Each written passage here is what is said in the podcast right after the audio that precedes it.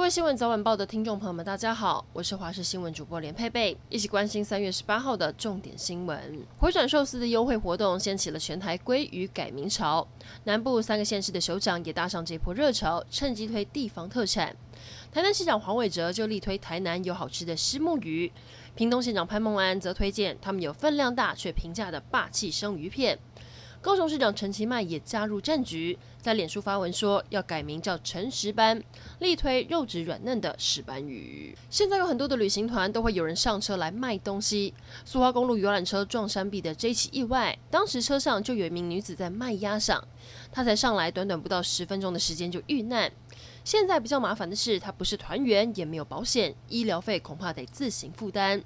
至于人在罗东博爱医院的游姓司机，经过观察之后，今天就能出院，将会进行约谈，以厘清事故真相。累计羁押将近三百五十天，远东航空前董事长张刚维终于重获自由。他涉嫌掏空资产被羁押，台北地院去年十月裁定张刚维可以以一亿元交保，经过五个月的时间，终于筹到钱了。昨天上午，律师到北所办理接见之后，中午就赶到台北地院办保。昨晚被释放出来，面对镜头，他侃侃而谈：“不老骑士再出发，有二十八位平均年龄七十二岁的长辈，上午从台中市骑机车一路往南，要用十天的时间逆时针完成一千一百八十公里的环岛旅程，并为独居弱势长辈募款。车队当中年纪最大的阿公已经高龄八十八岁。”艺人卢广仲也以公益大使的身份陪他们热血出发。台湾人真的很有爱心。高雄阿联区之前发生了一起机车跟大货车的擦撞车祸，共乘机车的母女三人伤势严重，七岁跟九岁的小女孩目前都还在医院治疗。由于伤者家境不好，阿莲相亲主动发起爱心募款，透过脸书社群分享，阿莲国小也开启了教育储蓄户对外募款，短短一天半就募到了一百八十万元。校方已经关闭账户，并呼吁大家把爱心散播给其他更需要的人。已经完成封签程序的阿斯特捷利康 AZ 疫苗，现在就等指挥中心下令开打时程。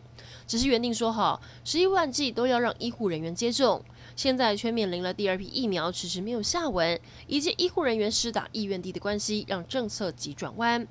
国内感染科医师提醒，施打疫苗对台湾的防疫非常重要。或许可以拟定相关的奖励政策，提高接种率。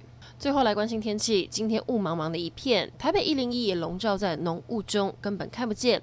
除了浓雾，空气品质也不好。环保局监测未来三天，西半部都呈现橘色提醒。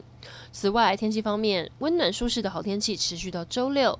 星期天开始，受到东北季风增强跟大陆冷气团的影响，全台各地气温一路往下滑，北部低温会来到十四度，早晚温差大。气象局提醒民众要适时增减衣物，避免着凉。以上整点新闻，感谢您的收听，我们再会。